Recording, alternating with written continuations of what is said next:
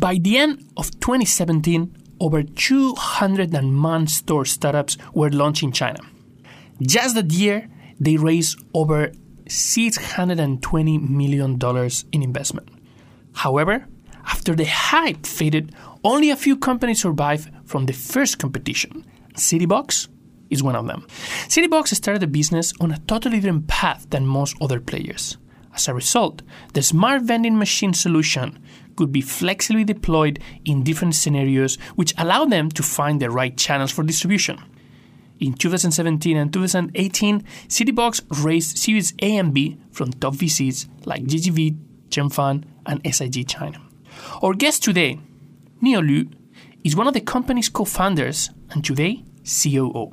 He will take us back to the initial stage of the company and share how Citybox decided to take a very different playbook in terms of business strategy, coming from a deep understanding of the industry and a very lean startup approach to technology development.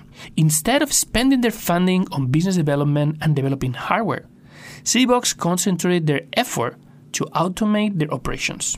Today, Citybox is also a great marketing tool for brands to test and launch new products, thanks to the data they can collect from a very loyal customer base. This is your host, Oscar Ramos. Get ready to learn more about the past, present, and future of unmanned retail. They don't think about their customer. They don't even know who their customer is. How can women actually support each other? Blockchain is essentially a very fancy database. You can do it now with what is existing today. In China, it was a crazy thing. You know? Mobile, mobile, mobile, mobile internet, mobile app. There was never lack of data in China. It was more of people who knows how to use It data. strikes me as the lack of awareness of what it means to do an exit. You're listening to the China Startup Pulse, your looking glass into the Chinese investment and startup ecosystem from the movers and makers themselves. Please don't forget to share and comment on whatever platform you use to listen to this podcast. Welcome, everybody, to another episode of the China Startup Pulse. Today, our guest is Neo Lu, co founder and COO of Citybox. Hello, everyone. Okay, Neo started his career in FMCG and then jumped into consulting and P. When he was working in private equity investment, he actually acquired a company called City Shop. That, uh, for those that have spent some time in Shanghai, they know that it's an offline retail store chain for groceries, basically. But when he was working there, he realized there was an opportunity that was far beyond regular retail, uh, something people call new retail. And that's when he started Citybox. Citybox is a smart vending machine that operates out of Shanghai that has been able to succeed and grow in an industry that went really fast up, and then, well, things didn't go so good and things went down. So, Neil, um, before we start, can you tell us a bit more about Citybox? Yes, thanks, Oscar. For those who are not that familiar with the City Box, first, City Box as a, uh retail terminal, it's like a small fridge, and uh, basically people can open the fridge and take the item out, and after they close the door and the, the fridge will automatically recognize what to take out and the payment will be done. So it's kind of a very advanced type of vending machine.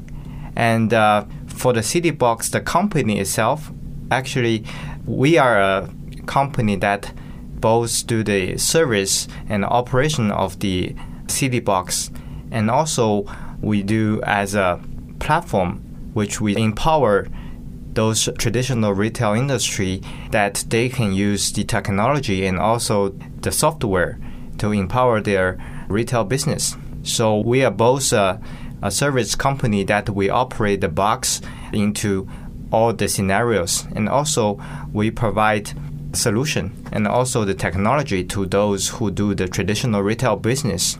So currently CityBox is operating over 4,000 uh, boxes uh, by ourselves in the major cities in Shanghai, Beijing, and uh, Hangzhou, Suzhou.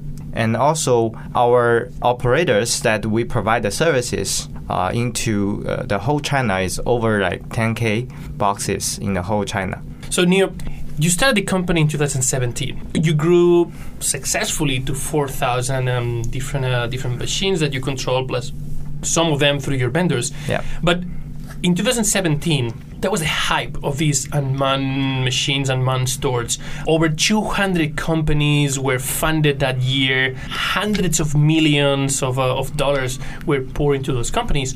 But well, as reality kicked in, some of these companies, unfortunately, were not able to make it. What makes CityBox unique? What went wrong for everyone else in the space? Um, yes, actually, at that time, the environment is the time of the people is getting more and more precious.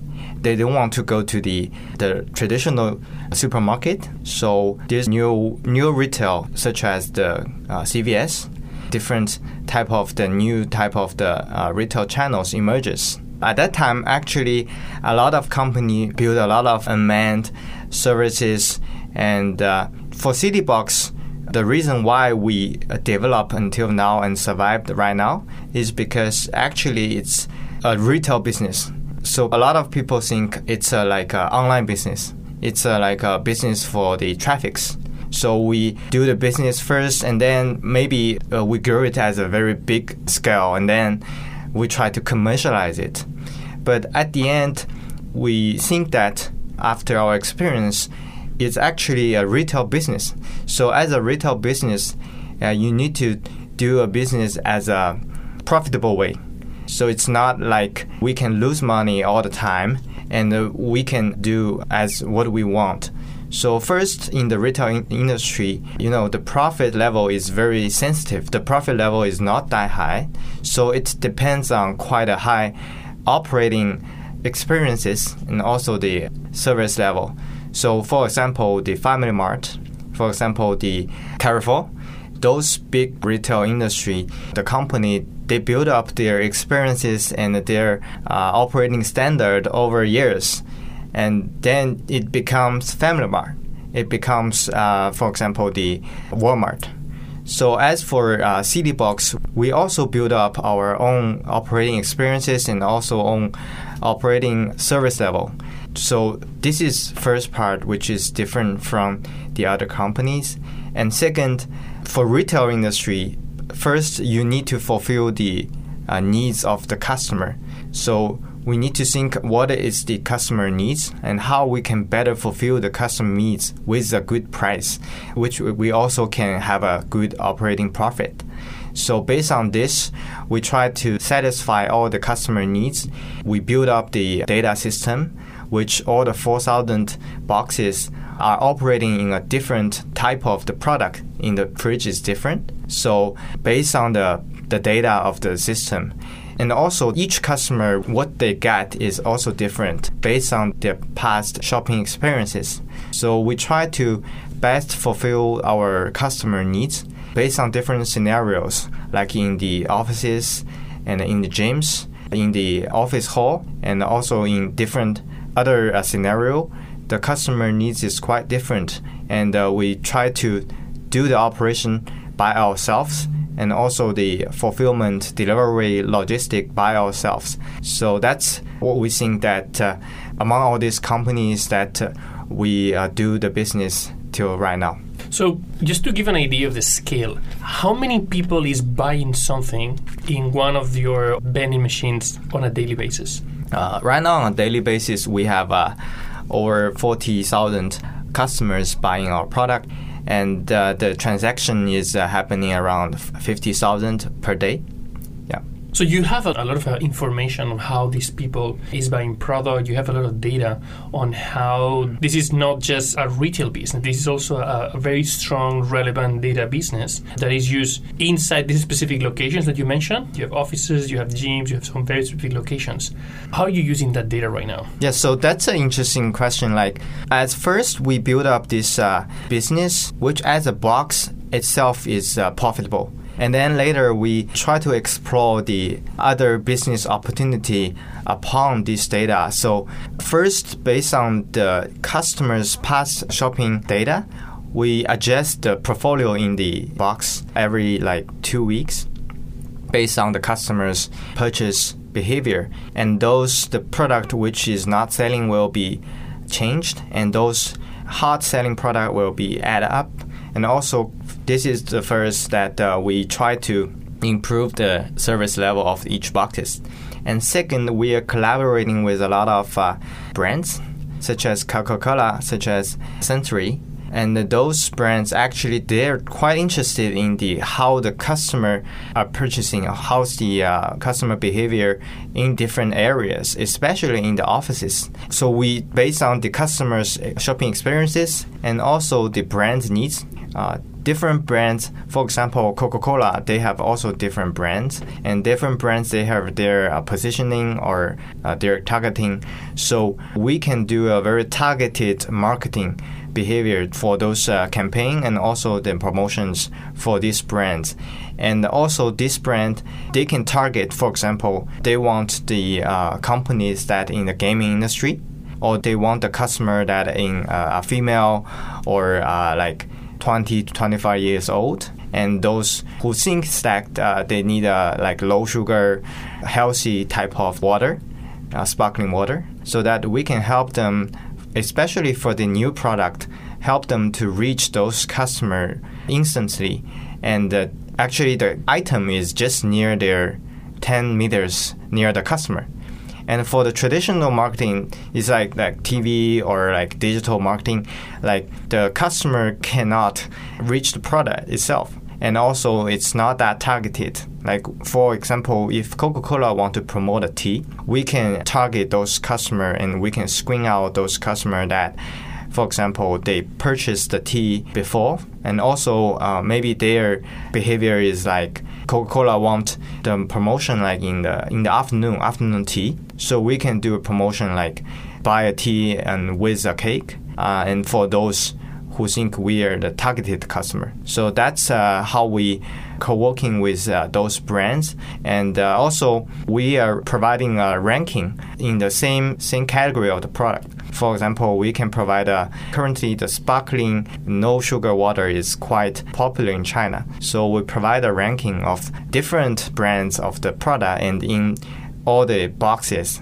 the sales result of those product and if you do a new brand or new type of product, you just put in like for example 100 boxes and you will know quickly know how's the performance of the product and also customer can fill in the survey and how do they feel the price and also the packagings and all the other type of the taste of the product. So it's very a good uh, channel for those new brands which they want to quickly do a quick trial and also they get they can get the customers feedback and then they can deliver the product into the mass market so this is quite interesting what, what you're talking because um, I mean China is a market that is really big. A lot of the companies that they are launched and they try to take a product to market, what they end up doing is as you said, no, they they just think, okay, I need to acquire users, I need to acquire users. But uh, the concept of user acquisition, once you consider a user has been acquired, is not when the user has uh, used you once. Is when you are able to create a level of loyalty that then you'll be able to monetize later. No? And it's quite interesting that in your case, as an somehow as a commerce player. Your acquisition is that you have somebody that is using your product to buy, and you create a profile of that user that then you can monetize through this um, additional layer of data and advertisement. That is um, a much more advanced business model. But all of those companies that were fighting for a long time, what was the negatives of having so many people fighting for users all the time? How were you able to create a, a sustainable business model that was focusing on basic profitability when you have hundreds of companies competing against you with market share as the only goal? Yes, so actually at that time the competitive uh, situation is quite difficult and actually a lot of company got a lot of investment. So what they are doing is selling the product at a very low uh, price level. Actually it's very not reasonable in a traditional business that you sell for example coca-cola you sell like 1 rmb or 50 cent. So at that time actually we also in this kind of very competitive situation. So at that time first we figure out that the good scenario or the right scenario for this type of smart retail business is that first that for our uh, own operating we think that first the offices and also uh, the gyms and uh, parks some part are, are a good scenario for the business because at the end the, the offices is uh, we serve as a service company in the offices that we provide the company staff's benefit for those company and uh, at that time you need a good uh, service level to survive or to put in the company. Just only the subsidy or, or the promotions is not enough. So that's why we build up our own operating experiences that uh, we can working with over 3000 different companies because different companies have different needs and uh, so the product needs or the, the other pricing needs uh, so that uh, also, the company needs a good fulfillment. If the product is selling very good, but you don't do any fulfillment, there's nothing to sell.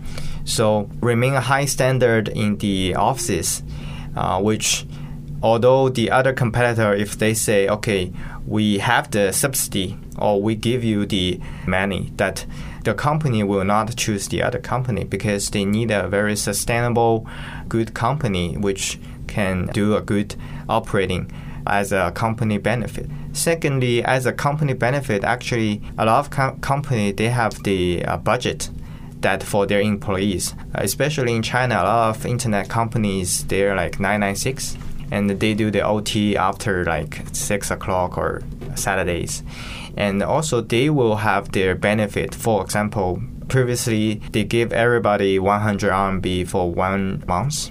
And uh, actually the staff they basically it is top up into their card. And uh, uh, a lot of time they don't have place to use. But uh, in citybox actually the company can top up into the account of the different staff we can design first for example they can use their money into the CD citybox as well also we can have the diversified different promotion for the company for example after 9 o'clock the product is free for those who do the OT.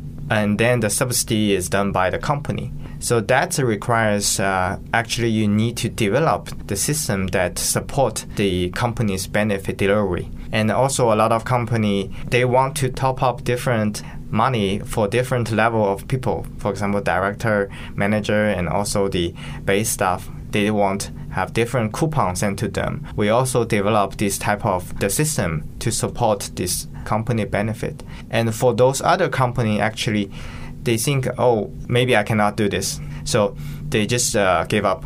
So that's why we can fulfill those companies' needs and we can make their own diversified, own designed uh, benefit system for those company. And the sales went quite well. That's why we survived in these very hard competitions. And also for gyms is also a good scenario that actually uh, we do uh, profit sharing with the gym, not the rent type. And uh, also the profit sharing, we share the same benefit or the needs with the gym. So the gym, those trainers, they will promote CityBox, and also the customer, the product put in the gyms are like those new product, like the protein drinks or, or the uh, chicken breast. So uh, that can fulfill the customer needs and based on different type of scenario we do the different type of the operation this is super interesting because um, sometimes from outside of china there's a perception that uh, well i mean being local gives you an advantage but obviously here you had hundreds of companies fighting from the same opportunity. And it was your ability to take a step back, get your fundamentals of the business,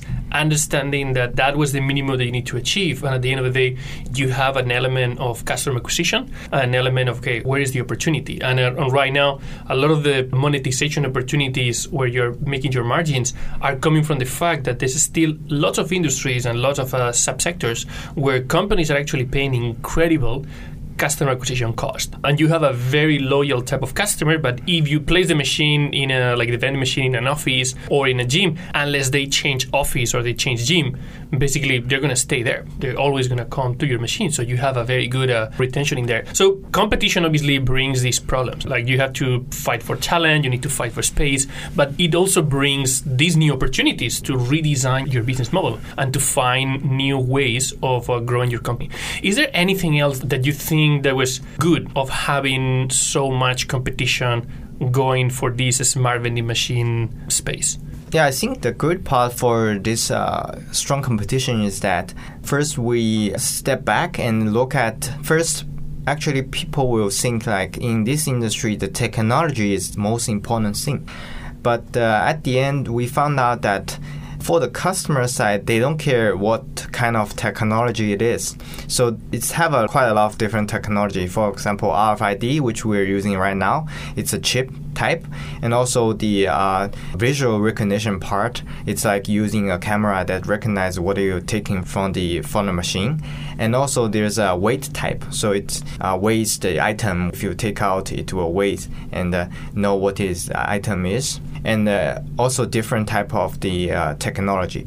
And first, actually, a lot of companies they are quite obsessed with the technology. But for us, like first, technology is very important. At the end, the customer don't care at all. They just want a good, smooth purchasing experiences. And for the retail business, at the end, we think that the RFID type is a good one, and we invest quite a lot into the technology, which at the end, the error uh, percentage is quite low. It's less than like one thousand of one. So at the end, the, the purchasing is quite smooth. But for the other technology, for example, visual recognition, it sounds very cool, but at the end, it's very difficult to manage the expiry date of the item and also uh, there's quite a lot of uh, factors that is not that mature that the error rate in the industry is just around like 8%. But actually in the retail business, if you have a like 8 to 10% error rate, you don't have any profit. You don't know which the item is in the box or not. So at the end, you need the technology is very important, but it's not the most important part. You need to use this, develop this technology into the business and make the business profitable. So that's we first learn from this uh, uh, competition. So at the end, we also we're uh, trying to using another type of the technology, which we don't use the RFID chips. We just use no chips and we use small camera. We call it as a half credit purchase. So RFID is like you take out the item and it will recognize the item and deduct the money. But the half credit is like open the door and the customer just pay by themselves. And previously, a lot of companies using this and uh, there's a quite a high theft rate, like 40% to 80% theft rate. All the items are stolen. But right now, we put in the offices and we use a small camera, which when the customer open the door, the camera will start recording, and the customer just uh, choose the product and pay it by themselves. And for this type of tech, actually, there's not much technology. It's like uh, they do by themselves but uh, at the end, we, we, tried this type of way, and the whole investment for the machine and also for the RFID is, is very low. And in the offices, the customer is basically they have a good credit. And for those customers who are stealing the product, we have the camera that can record and uh, we will detect, for example, the customer opened the door quite a lot, they didn't purchase and we will see the recording and we will see whether they really purchased or not and give them the bill. So based on different cost and also the uh, customers their uh, behavior, we can give them the different technology. At the end, for the customer, what they need is a good product and a good shopping experience. They don't care the technology at all. So that's the first uh, uh experience we have. The second is that a lot of company invest their money they raised into uh, building the market or into the BD. But for us, like uh, we using the money that we build up our own uh, SaaS system. Which I've said we have our own uh, SaaS system which we can monitor all the product in different type of machine, and the uh, portfolio can be improved by itself. So the all operating is auto. So for in the uh, company, the operating staff for us is uh, quite not that many people, and all the operation is uh, basically done by the system itself. So that makes us like, for example, we operating 4,000 boxes versus we operating 10k boxes. We don't we don't need uh, double the human Basically, the current staff uh, for CityBox is those who do the customer satisfaction and also uh, connect with those customers. And all the operation is done by the system itself. So from the outside, you're in the smart vending space now, like talking about hardware, you're talking about an element of, uh, of technology. But you did mention, well, I mean, the technology is important, but it's not the most important. So can you share how did you build your first generation of your smart vending machines?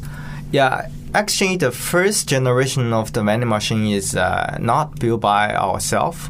It's provided by a vending machine company, which is called the Ant Smart Vending Machine, which the company right now is gone. And uh, at first, we see this technology and it is quite cool. Uh, nobody is doing that. And we purchased the machine. We tried a 200 quick run. Uh, we put the machines into different offices and different places, not only offices, but also like the subways and also the office hall and the lobbies. At the end, we find, oh, this is a new channel. It's like a, a totally different channel versus the traditional retail industry. So it's so close to the customer. And secondly, it's not that location based. So if you do a traditional business, it's quite location based. You need to choose a good location and also you need to negotiate the rent. But for this type of vending machine, basically it's not quite relied to the channel or the weather or the locations. And uh, the technology is okay but uh, later, after the first version, we find out that still the uh, there's a kind of error rate and the support of the, for example, the system you operate, both the hardware and software is not that powerful because the company they're just selling the machine.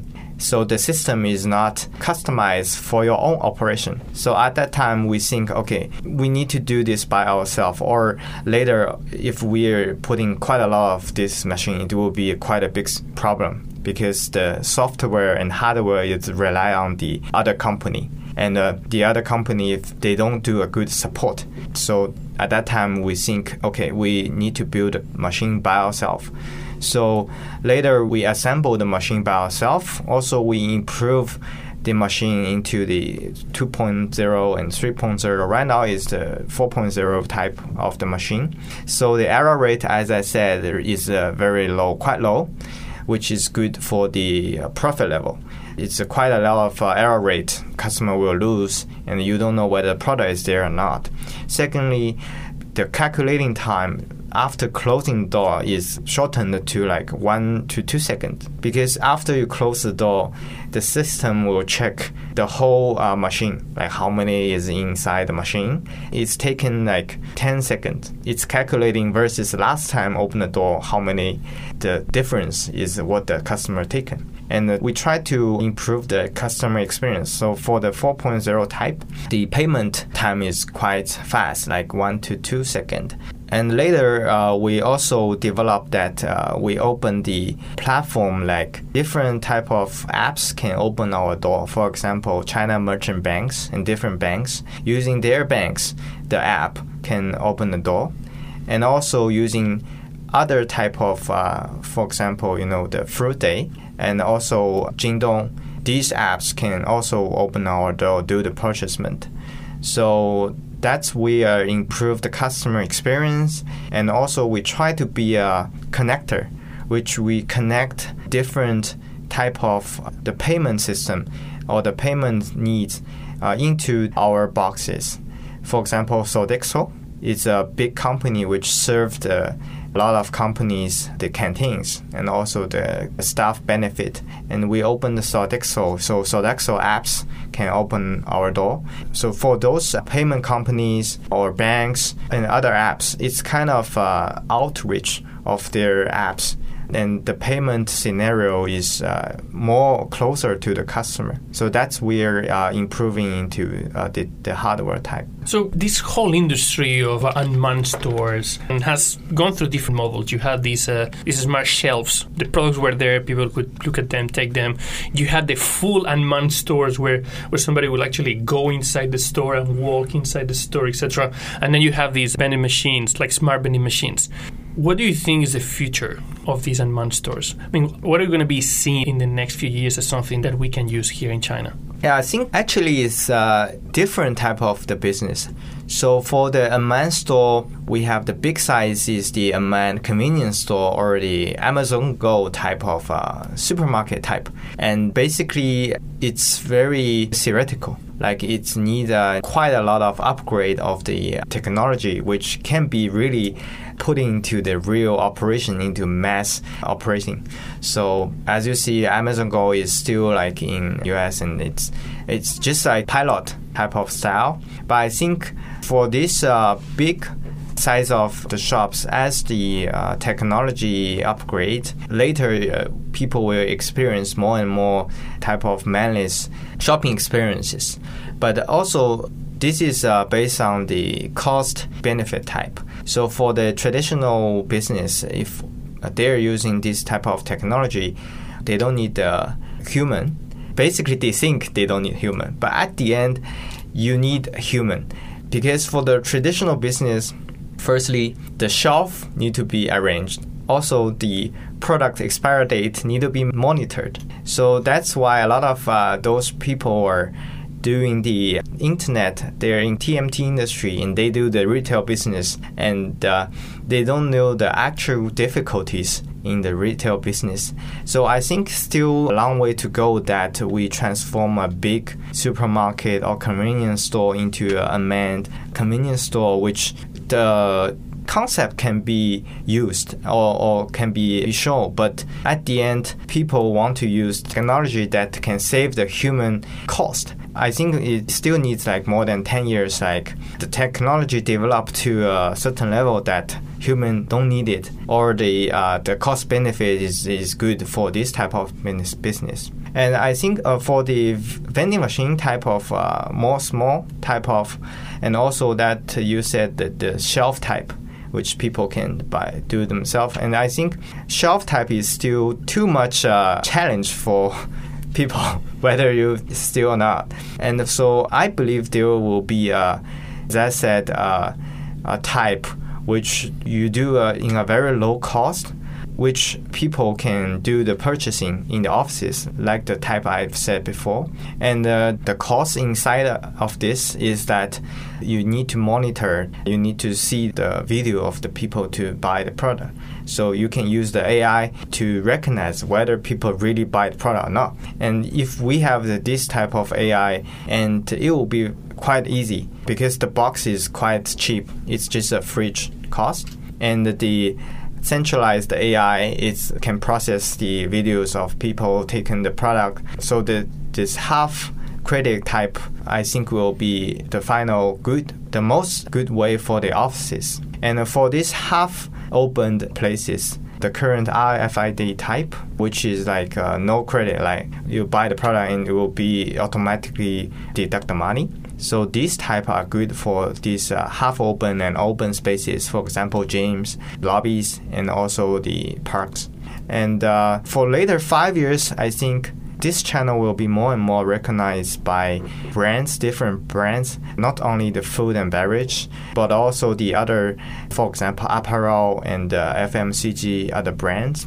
We are also talking with uh, these brands and because first it's a new channel which is unprecedented, uh, which is much much more closer to the customer, and a customer, especially for example in the first and second tier city in China and also in the globe, their time is more and more precious. You don't want to go to the downstairs to go to the FamilyMart because it takes time. You need to wait the lift, so you prefer to buy the product just near beside you. And, particularly in these uh, in these buildings with like 30 floors, um, three elevators, and then everybody wants to go to the same time, it's a big, big uh, challenge. You mentioned Amazon yeah. Go as an example of a store. So you obviously monitor the space and you know what's happening in China, you know what's happening in other parts of the world. How would you say is the current global situation in terms of uh, the state of the art globally, and how would you compare the market outside of China and the market in China in that space? A lot of these hardware enabled multiple business models, as you said. I mean, basically, this is a retail business that leverages the hardware to get access to a different type of interaction with the customer, different distribution.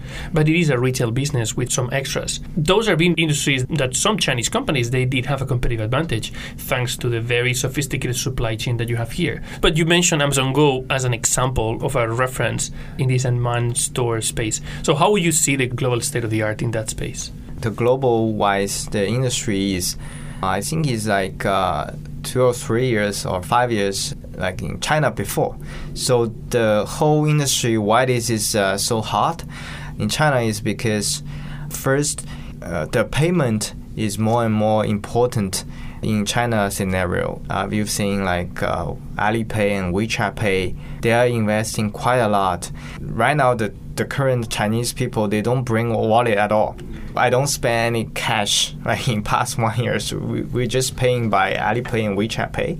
So no cash payment also brings our industry. So Ali and uh, WeChat, people are like accustomed to this type of payment. So that's we are also using Alipay and WeChat Pay. Basically, customers are using this type of uh, payment in our boxes. For the other globally, I think. Uh, the trend is also going on. For example, we see in Japan that uh, we have a Kakao Pay and a lot of different type of payment, and also in US companies are trying to use uh, cashless uh, payment. So payment infrastructure is good, and also the need of the online company that they need to acquire the customer but uh, it's kind of more and more difficult in China. For example, the company you see less and less big online companies growing in China because uh, it's very difficult to acquire the customer. So that's why the online big giant they invest into the offline. They try to get the customer from the offline and convert it to the online. So I think these two trends will happen in globally as well. Just because in China, human expenses is kind of low, so that currently the online industry they're investing quite a lot into the offline and using the low human expenses that uh, can uh, benefit the online industry. So I think they also for foreign companies brought also the foreign market. I think uh, in like three to five years.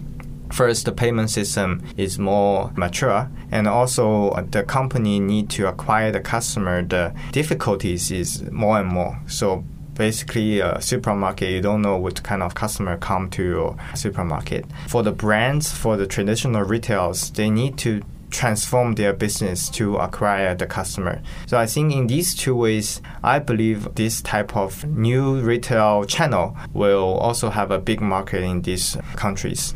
Neil, thank you very much for sharing insights about the future of retail, about how building a company in that space uh, requires a lot of thinking about the fundamentals of the business and, um, you, and the prototyping and the go-to market. If anybody is interested in having one of the CityBox machines in their office, or if or if any brand wants to distribute their product through your machines, or if anybody um, that is interested in using you as an acquisition channel for users, how can they connect with you? Yeah, sure. I think uh, you can connect with me into my uh, email and also WeChat account.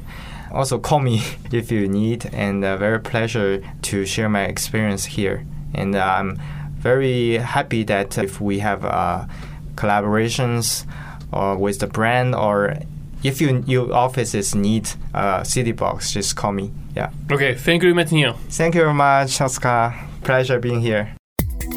I just want to take a minute to thank our sponsors. China Accelerator is the number one accelerator in Asia. Not only were they the first accelerator in China, but they were the first accelerator in all of Asia. They help companies expand and grow into the China market, and Chinese companies grow into the global market. They're also the only accelerator in Asia to have a unicorn come out of it. To find out more, go to www.chinaaccelerator.com. And thank you to People's Squared, the original and first co working space in China. Based here in Shanghai, it is the ideal place for movers and shakers, teams big and small, to find a place where the entrepreneurial spirit and culture lives to call home. You can find out more by going to people squared.com.